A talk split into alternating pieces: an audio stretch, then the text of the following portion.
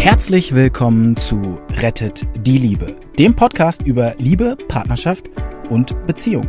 Nichts ist im Leben wohl so bedeutend und wichtig wie die Liebe. Und das betrifft alle Menschen dieser Erde, egal wo und wie sie leben. Die erfahrene Ärztin Dr. Beate Strittmatter hat über die Jahre erkannt, dass Krankheitsursachen oft in unglücklichen Beziehungen zu suchen sind.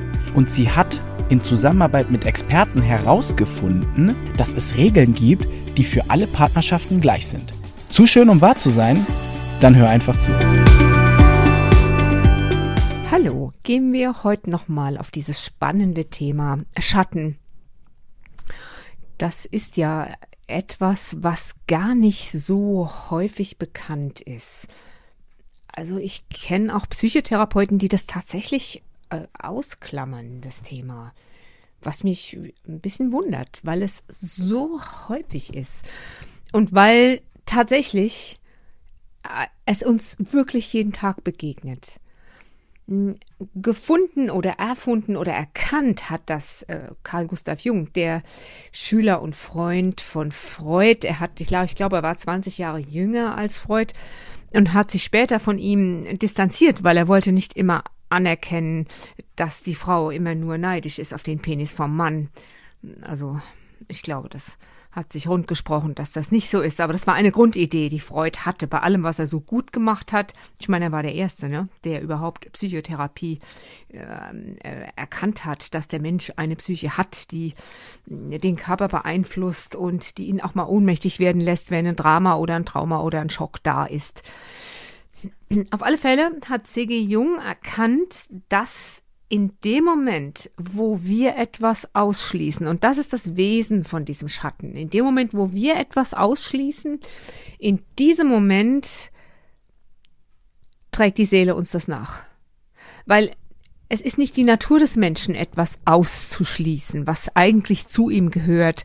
Unter Ausschließen meine ich jetzt nicht, dass du äh, ausschließt, dass du die Menschen verprügelst. Das ist ja nichts, was so zu dir gehören sollte. Aber jeder Mensch hat, wenn er auf die Welt kommt, auch eine Aufgabe, die er mitbringt, ein Talent, was er mitbringt. Er sollte sich auch zeigen dürfen. Er ähm, unterdrückt vielleicht Dinge in der Kindheit. Das ging ja im letzten Podcast, da ging es ja schon mal um den Schatten und da hatte ich erwähnt, dass Rüdiger Dahlke so einen schönen Vergleich hat, dass er nämlich sagt, wir als Kinder haben wir das größte Bedürfnis ist, ja, was ist das? Wisst ihr das noch, was das größte Bedürfnis von Kindern ist? nee, es ist nicht geliebt werden. Es ist nicht geliebt werden, es ist auch nicht genug Futter auf dem Tisch zu haben, es ist dazu zu gehören. Und das ist so ein starkes Urgefühl, das ist so stark, das erscheint uns so wichtig, das erscheint uns überlebenswichtig. Und deshalb beugen wir für die Tatsache dann dazu zu gehören. Beugen wir uns und schließen Dinge aus und benehmen uns so, wie wir denken, dass es gewünscht wird oder wie wir ähm, annehmen, dass es gewünscht wird oder wie wir die Erfahrung machen, dass unser Verhalten äh, freundlich betrachtet wird und wir dafür auch geliebt werden. Und nochmal, es ist dann nicht das dafür geliebt werden, sondern äh, dafür geliebt werden ist ja auch ein Zeichen von dazugehören. Und wenn wir so etwas ausschließen, zum Beispiel, da wächst jemand bei Hippie-Eltern auf. Ihr glaubt es nicht. Der junge Mann, das, wonach strebt er als erstes? Wenn er sich absetzen will von den Eltern, dann ist es genau das Gegenteil. Dann ist es nämlich das, was er ausschließen musste. Und wenn er Glück hat, erkennt er das und strebt dann danach, ähm, nicht mehr ganz so anders zu sein als sie. Das läuft dann so. Also der junge Mann, der er, er passt sich erstmal an. Er ist so hippiemäßig wie seine Eltern, vielleicht ähm, liegen auch die Schuhlöffel neben der Zahnbürste und äh, der Toilettenbürste, wie auch immer. Er kriegt das mit als Kind und dann wird er jugendlich und dann setzt er sich ab davon. Das ist eine normale Sache der Abgrenzung. Er will anders sein, da hat er aber immer noch nicht seinen eigenen Weg gefunden. Er will anders sein, er fängt dann an, auszuschließen, so zu sein wie seine Eltern, also hippiemäßig. Er wird besonders ordentlich weil er sich absetzen will. Diese äh, Erfahrung hat man übrigens gemacht in den wenigen Kommunen, die es noch in Deutschland gibt. Es gibt tatsächlich noch Kommunen, so hier die 68er, freie Liebe und jedem gehört alles und Partner werden geteilt. Dass das nie gut geht, das zeigt sich auch in diesen Kommunen, weil die Eifersucht ist eben dann doch da. Ja, und was machen die jungen Leute? Wenn die dann so 14, 15 sind, dann setzen die sich ab und dann sind die besonders ordentlich und dann finden die das alle schrecklich. So wie Jugendliche insgesamt die Eltern dann irgendwann schrecklich finden. So, wo ist so ein Jugendlicher? Er weiß nur, dass er anders sein will. Aber er schließt in dem Moment wieder was aus, nämlich seinen natürlichen Hang zum lässig sein, ähm, zum auch mal loslassen, jemand, der alles im Griff haben will, wo alles in Regale gehört, wo Menschen und Kinder und alles eingeordnet wird und seinen Platz zu haben hat, der braucht seinen Weg, der hat's besonders schwer, der hat's ganz besonders schwer, äh, hinterher dann wieder einzugliedern, was eigentlich von diesem Hippie-Sein seiner Eltern zu ihm gehört. Ist ein bisschen kompliziert, gerade bei im Kommunenbereich wird's halt auch ein bisschen kompliziert.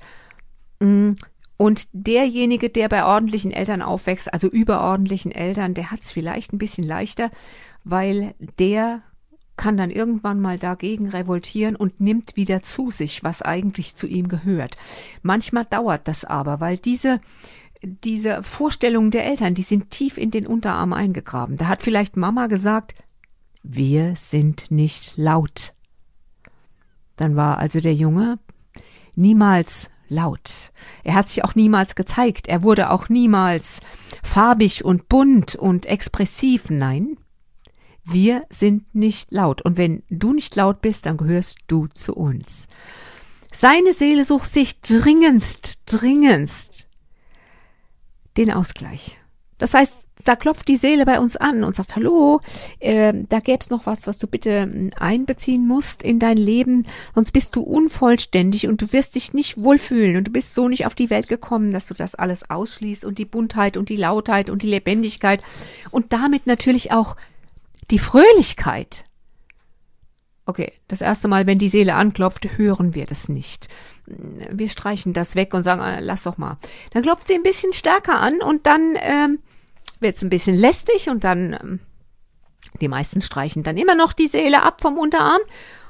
Und wenn die Seele dann nett ist, dann schiebt sie uns das Thema durch alle Ritzen unserer Seele rein. Zum Beispiel, wir verlieben uns.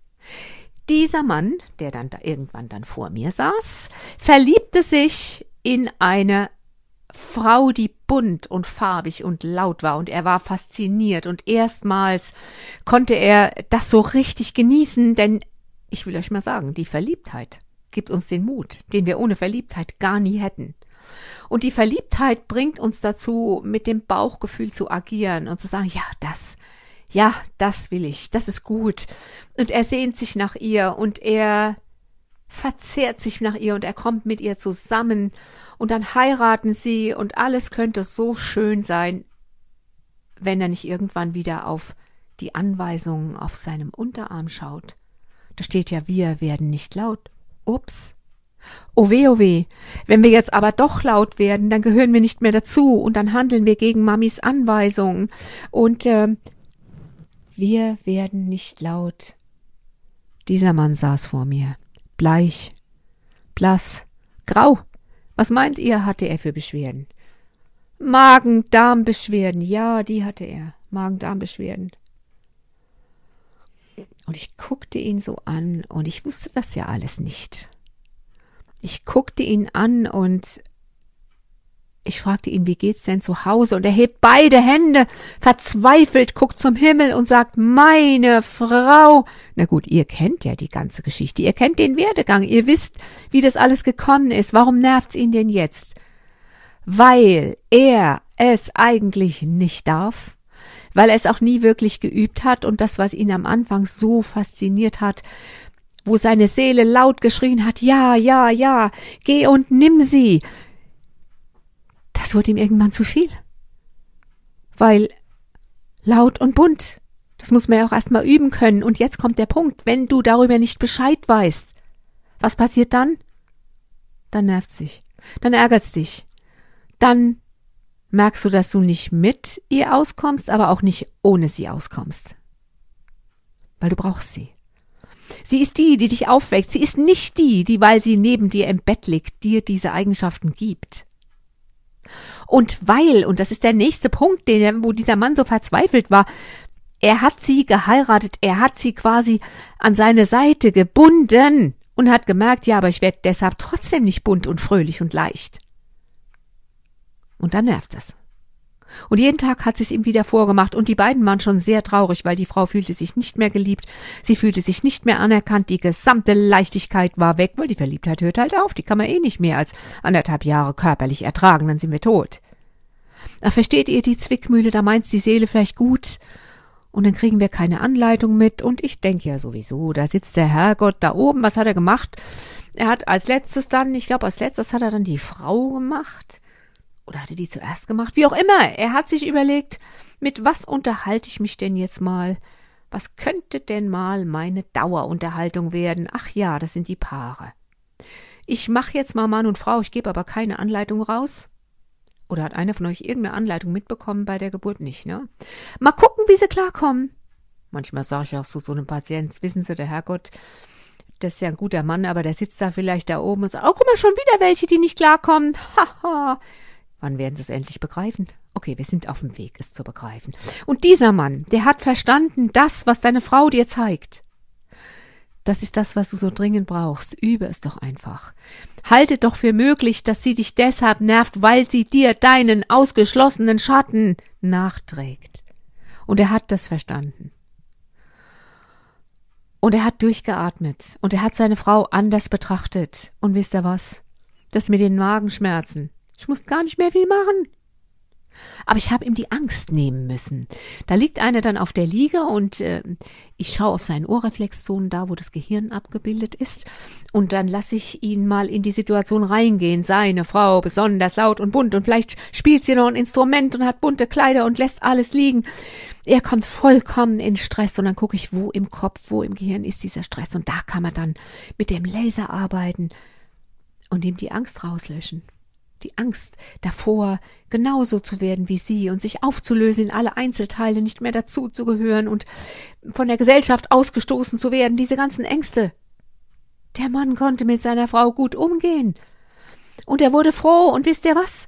Wenn ein solcher Partner, der sich irgendwann dann gar nicht mehr gewertschätzt fühlt, wenn der dann wieder gesehen wird und wenn er merkt in den Augen des anderen, dass er tatsächlich wieder gemocht wird für sein So-Sein, für das, was er ist.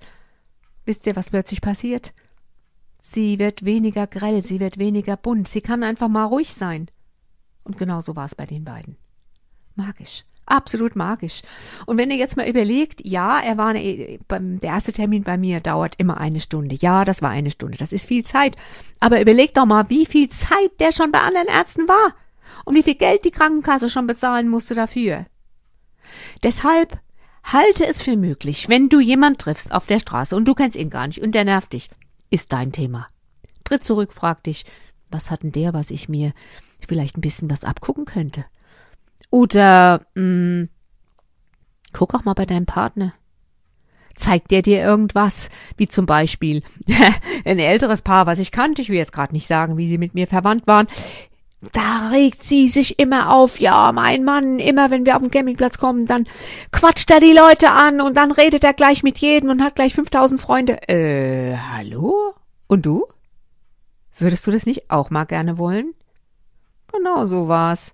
Allein das Erkennen ist so hilfreich. Es nimmt die ganze Spannung raus. Es ist nicht der böse andere, der einen, oh, nervt. Guck auf dein Thema. Bis dann.